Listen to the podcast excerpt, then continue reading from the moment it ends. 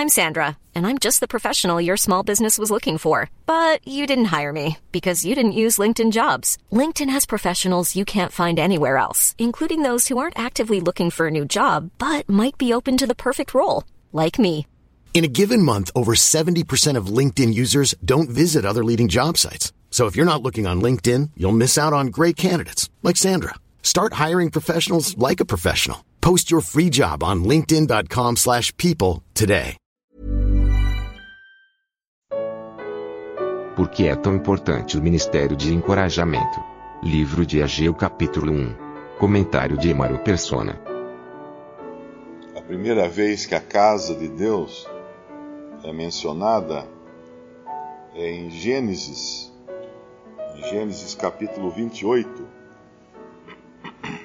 quando Jacó tem o seu sonho e ele recebe de Deus, recebe do Senhor a promessa que o Senhor iria acompanhá-lo e abençoá-lo por onde quer que ele fosse.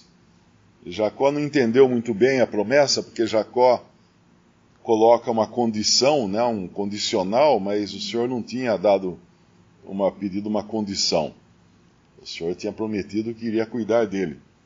Ele fala no no versículo 11: Chegou a um lugar onde passou a noite, porque o sol era posto, tornou uma das pedras daquele lugar, tomou uma das pedras daquele lugar, e a pôs por sua cabeceira, deitou-se naquele lugar, e sonhou, e eis que era posta na terra uma escada, cujo, topo tocava nos céus, e eis que os, os anjos de Deus subiam e desciam por ela.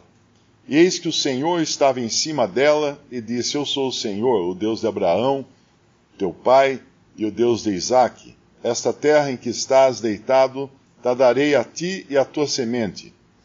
E a tua semente será como pó da terra, e estender-se-á ao ocidente, ao oriente, e ao norte, e ao sul, e em ti e na tua semente serão benditas todas as famílias da terra. E eis que estou contigo, e te guardarei por onde quer que fores, e te farei tornar esta terra, porque te não deixarei até que te haja feito o que te tenho dito. Acordado, pois, Jacó do seu sono, disse: Na verdade, o Senhor está neste lugar, e eu não o sabia. E temeu e disse: Quão terrível é este lugar! Este não é outro lugar senão a casa de Deus, e esta é a porta dos céus. Essa é a primeira vez que a casa de Deus é mencionada e aqui Jacó tem essa, esse entendimento de que o lugar da casa de Deus era o lugar da comunicação de Deus com os homens. Era o lugar da escada que ia até o céu, era o lugar do acesso até o céu. Na realidade, tem uma outra passagem que diz que Deus não habita em casa feita por mãos humanas. E realmente é. Mas o que seria então uma casa de Deus na terra se não é para a habitação de Deus? Porque na realidade a habitação de Deus é no meio do seu povo, sempre foi. A casa de Deus nada mais era do que o, a referência geográfica de que o Senhor estaria ali no meio do seu povo. Não era que a casa tinha, tinha a importância em si mesma, né? Mas era o Senhor presente no meio do seu povo. Isso não mudou, apesar da, das dispensações diferentes. Nós encontramos depois a casa de Deus sendo feita de pano, pano e tábuas, e peles, e é, uma tenda, que foi no deserto. E o Senhor estava no meio do seu povo, naquele lugar, ele se colocava no meio do seu povo. E depois nós vemos a casa de Deus ser construída com pedras e madeira e destruída e reconstruída e tudo mais, mas era ali o ponto de referência onde o Senhor estaria presente no meio do seu povo. Quando o Senhor introduziu, antes de introduzir o seu povo na terra, ele avisou que ele não, eles não deviam ser o seu povo de Israel. Eles não deviam ser como qualquer outro povo, mas uh, levando sacrifícios em qualquer lugar, levando ofertas em qualquer lugar, adorando em qualquer lugar mas ele fala lá no, no Antigo Testamento, no lugar em que o Senhor teu Deus colocar o seu nome, Ali dirigireis as suas ofertas, seus sacrifícios, vossos dízimos e tal, e tal, e tal. Então era o lugar, era, era onde o Senhor estaria em comunicação direta com o homem, era onde estaria essa escada para o céu, vamos chamar assim. Depois nós aprendemos em outras ocasiões que o Senhor fala que deveriam orar voltado para aquela casa ou para aquele lugar. E quanta lição nós temos nisso, sabendo que hoje apesar de não existir uma casa de pedras de pedras eh, de granito ou de arenito, ou seja lá que material era essa pedra, e nem de madeiras, existe uma casa na terra. E ela é feita de pedras de pedras humanas. E, e, e o Senhor continua se colocando no meio do seu povo, como ele fazia na antiguidade. E daí toda essa importância da construção de uma casa, da construção desse ponto de referência na terra para aquela velha dispensação das coisas, né? Uh, e hoje dessa construção que é feita com seres humanos, com pedras humanas. O livro de Ageu, então, ele é, um, ele é na verdade, uma, um remanescente que ficou, eu acho que 70 anos, né? em Babilônia, preso em Babilônia, de, desterrado para Babilônia. Por sua desobediência, os judeus ficaram desterrados em Babilônia. As outras tribos já tinham sido levadas cativas antes, mas os judeus que deviam guardar esse lugar onde o Senhor havia colocado seu nome foram mandados para Babilônia. E lá na Babilônia, ah, eu acho que é Jeremias, escreve uma carta para eles que eles não deviam se opor eles não deviam se rebelar, eles não deviam causar tumulto, eles deviam viver a vida deles tranquilamente, plantar, colher, dar seus filhos em casamento, mas porque o Senhor iria tirá-los de lá depois. E assim aconteceu.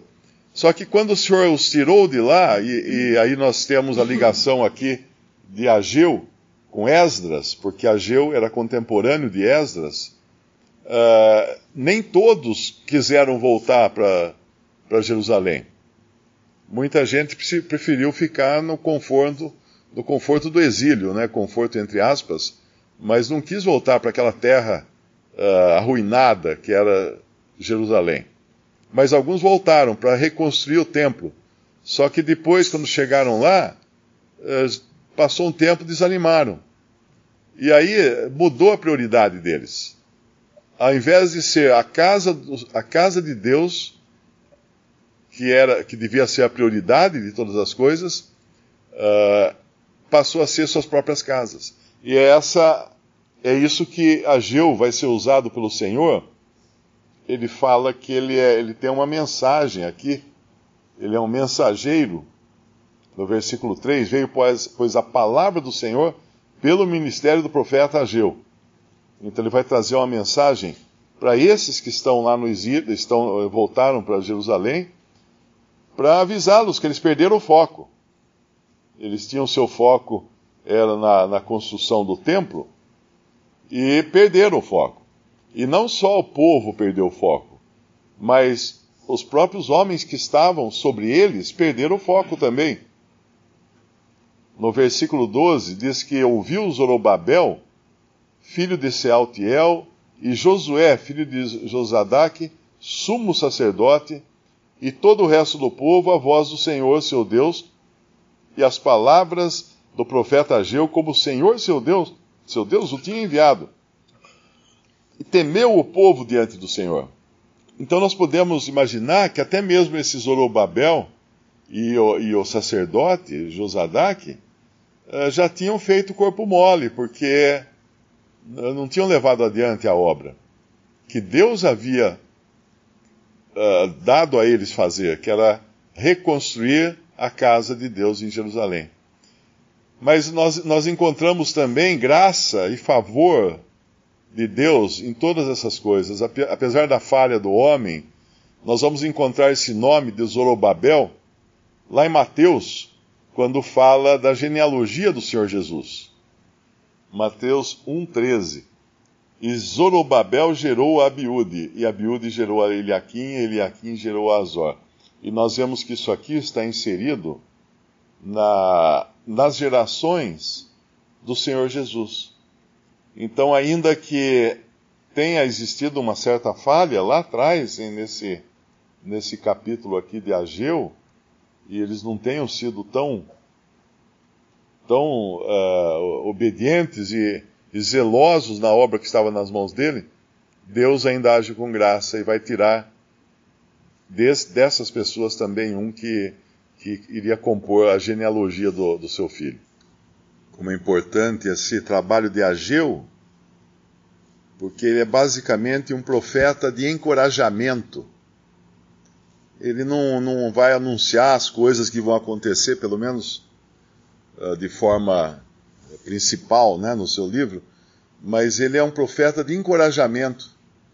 E, e como, como falta muitas vezes no nosso meio uh, profetas de encorajamento, né? aqueles que, que ajudam, que dão empurrão, que levanta, pega na mão, vai, não, não desanima, uh, continua, que vale a pena, o Senhor é fiel. E nós temos um, um profeta assim de encorajamento no livro de Hebreus que é um livro destinado a, a cristãos hebreus que estavam, de certa forma, também voltando às suas velhas práticas do judaísmo e são exortados aqui pelo autor de Hebreus às coisas melhores. Várias vezes no livro de, de Hebreus é, são mencionadas as coisas melhores. E depois, e além disso, são dados exemplos também de pessoas que foram fiéis no capítulo 11 de, de de, de Hebreus, tem aquela lista da, dos que foram fiéis ao longo de toda a história de Israel, e, e até antes de Israel, né? Uh, que se permaneceram fiéis, e depois vem os que foram os que foram sacrificados, os que, os que foram uh, mortos, cerrados ao meio, e mostrando que em tudo isso eles, eles olhavam para um, uma recompensa que eles nem veriam aqui, mas eles ficaram firmes em tudo isso.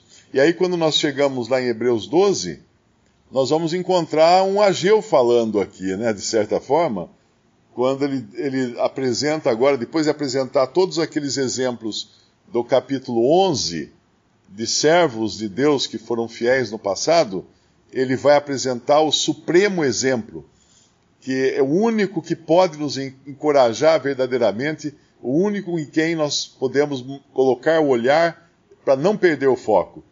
E ele coloca aqui em Hebreus capítulo, uh, capítulo 12, versículo 1: Portanto, nós também, pois que estamos rodeados de uma tão grande nuvem de testemunhas, referindo-se aos, aos do capítulo 11, deixemos todo embaraço e o pecado que tão de perto nos rodeia e corramos com paciência a carreira que nos está proposta, olhando para Jesus, autor e consumador da fé, o qual, pelo gozo que lhe estava proposto, suportou a cruz, desprezando a afronta e assentou-se à destra do trono de Deus. Considerai, pois, aquele que suportou tais contradições dos pecadores contra si mesmo, para que não enfraqueçais, desfalecendo em vossos ânimos. Que exemplo nós temos para nós do próprio Senhor à nossa frente. Lá Ageu podia só exortar, eh, ele não podia mostrar o Senhor para eles, exceto profeticamente, né? Mas hoje nós temos o Senhor, nós temos a história do Senhor e até que ponto ele, ele foi fiel, insistente e, e, e constante em cumprir a obra que lhe estava proposta. E aí no versículo no versículo 12, mais uma exortação. Portanto, tornai a levantar as mãos cansadas e os joelhos desconjuntados. E aqui uh, tá, tá muito, está muito mais para desânimo do que para cada um cuidar da sua própria casa. Está muito mais para a falta de motivação que as dificuldades da vida nos trazem, e muitas perseguições e e tudo mais, e o pecado também, né? Do que tanto cuidar de cada um dos seus próprios negócios. Porque aqui, tornai levantar as mãos cansadas, os joelhos desconjuntados, e fazei veredas direitas para os vossos pés, para que o que manqueja Se não desvie inteiramente, antes seja sarado. Segui a paz com todos e a santificação, sem a qual uh, ninguém verá o Senhor. E esse, esse, esse tipo de exortação né, é, é tão importante quando algum irmão ou alguma irmã traz para alguém uma exortação dessas, percebe alguém desanimando, perdendo o rumo e vai lá dar uma, dar uma ajuda. É muito o contrário de dar um empurrão para cair, né? É uma ajuda para levantar.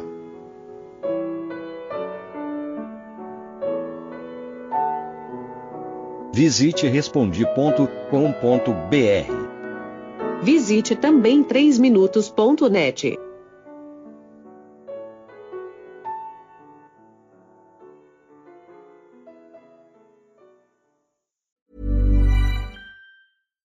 when we're on a budget, we still deserve nice things. Quince is a place to scoop up stunning high-end goods for 50 to 80% less than similar brands. They have buttery soft cashmere sweaters starting at $50, luxurious Italian leather bags, and so much more. Plus, Quince only works with factories that use safe, ethical, and responsible manufacturing. Get the high-end goods you'll love without the high price tag with Quince. Go to quince.com/style for free shipping and 365-day returns.